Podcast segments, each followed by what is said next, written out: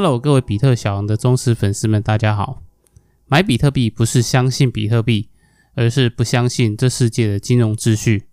我是比特小羊，这期的节目还没有干爹，期待干爹快来。如果你喜欢的我的节目，记得到 YouTube 或 Facebook 找我按赞或订阅哦。今天要与你分享的暗网故事是，号称暗网中的亚马逊。什么都买，什么都卖，什么都不奇怪。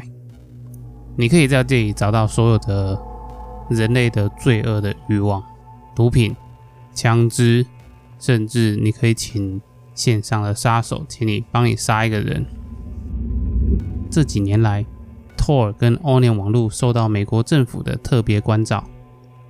美国联邦调查局 FBI 和国际刑警。早在二零一零年就已经认识到暗网的危险性。毕竟，暗网中发生的事情是难以监控的。美国政府在二零一三年正式展开洋葱削皮器活动，打击暗网中的犯罪者。在已经被美国政府取缔的犯罪网站之中，Silk Road 丝绸之路是最为人熟悉的。它曾经是暗网中最大的一个违禁品网购网站，居住在美国境内的所有人都可以透过它购买到不同种类的毒品、假证件、枪械和其他违禁品。在二零一一年到二零一三年间，仅仅两年的时间里，Silk Road 已经累积超过九十五万用户和一百二十万宗交易。他们是如何运作？可以不断交易之余，又能够避过警方的追查呢？要解答这个问题，首先我们必须明白，在 Silk Road 开设一间网店，必须交一定数量的保证金，然后这名新进的店主就可以在 Silk Road 上自由买卖。双方交易用的货币，永远都是暗网中使用的一种匿名货币，也就是我们熟悉的比特币。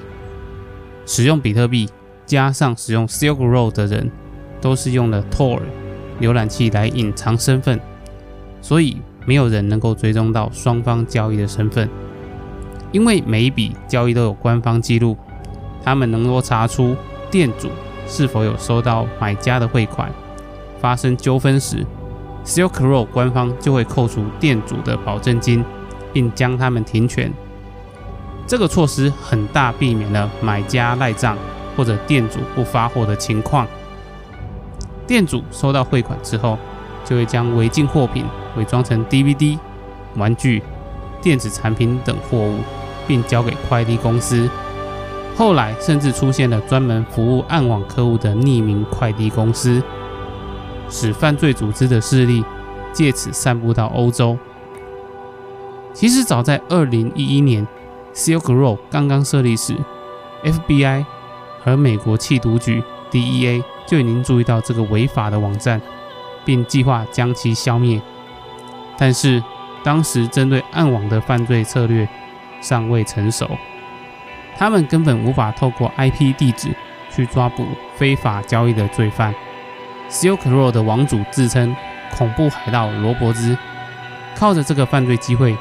仅在两年之内就赚了几千万的美金，直到二零一三年，FBI 才侦破了第一宗 Silk Road 违法交易。当时一位毒贩在投送快递途中被警方截获，其后供出交易的细节。然而，这类的成功完全是沧海一粟，即使美国 DEA 出动了卧底进行执法钓鱼，也只是破获了数宗价值几百美元的交易。这个金额大概只是 Silk Road 站长的一顿午饭的一个消费。当局意识到必须抓到幕后主脑，才能有效削弱暗网中的犯罪势力。但是，在全国多达数亿的电脑中，恐怖海盗罗伯兹是隐藏在深网海里面的哪一个角落呢？幸运的是，美国国土安全部在2013年拿到了关键的线索。这个偶然得来的线索来自加拿大海关截获的一份包裹，里面装有九张不同姓名的假证件。然而，这些证件都是使用同一个人的照片。美国国土安全部之后透过邮包的递送位置，找到一名居住在三藩市的男子乌布利希。当时他们并不知道这个人就是 FBI 找寻已久的恐怖海盗罗伯兹，只是为了找到更多的证据，证明假证件是由乌布利希本人来购买，而对此人进行更深入的调查。结果在 DEA、FBI 和国土安全部的合作之下，他们找到乌布利希曾经使用真名和自己的电子邮件，在网站上询问网站的原始码编程问题。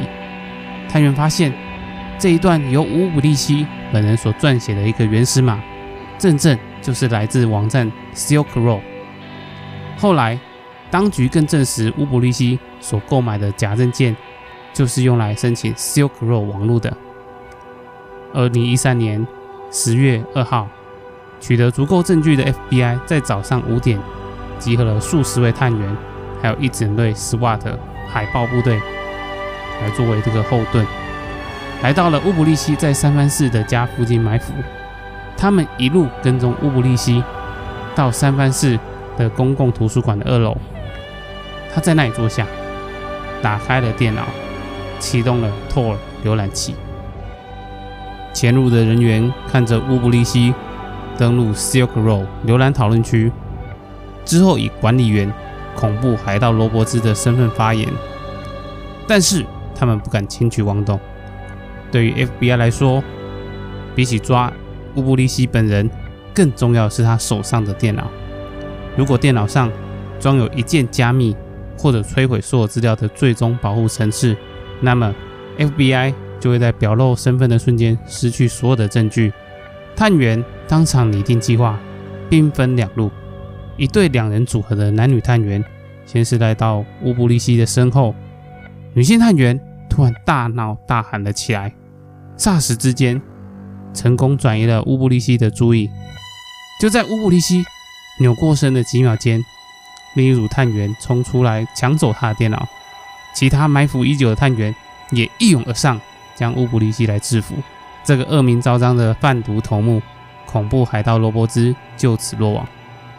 他被起诉贩卖毒品、洗黑钱及电脑入侵等罪名，于二零一五年被判处终身监禁，同时冻结户口大约十五万比特币，在当时超过三千万美金，若换算成今日的币值，则相当于十五亿美金。之后也有其他犯罪者模仿 Silk Road 架设丝路二点零和三点零，但是很快就被掌握了经验和技术的美国政府连根拔起。如今 FBI 和国际刑警也找到更多方法去消灭暗网中的一些犯罪内容。洋葱剥皮器行动及往后的一连串工作，已经关闭了不少暗网网站，剩下的都会采取每两三个月。改变一次网址的策略来躲避追捕，这导致知名的暗网导览网站 Hidden Wiki 所提供的连结大部分都会失效。他们也尝试转用 Tor 以外的技术来试图掩人耳目，但是因为使用其他技术的网民不如托尔的人数众多，犯罪者的收入因此大大的减少。这是比特小羊从网络上所找到的暗网故事，希望你会喜欢。那我们下一期节目见喽，拜拜。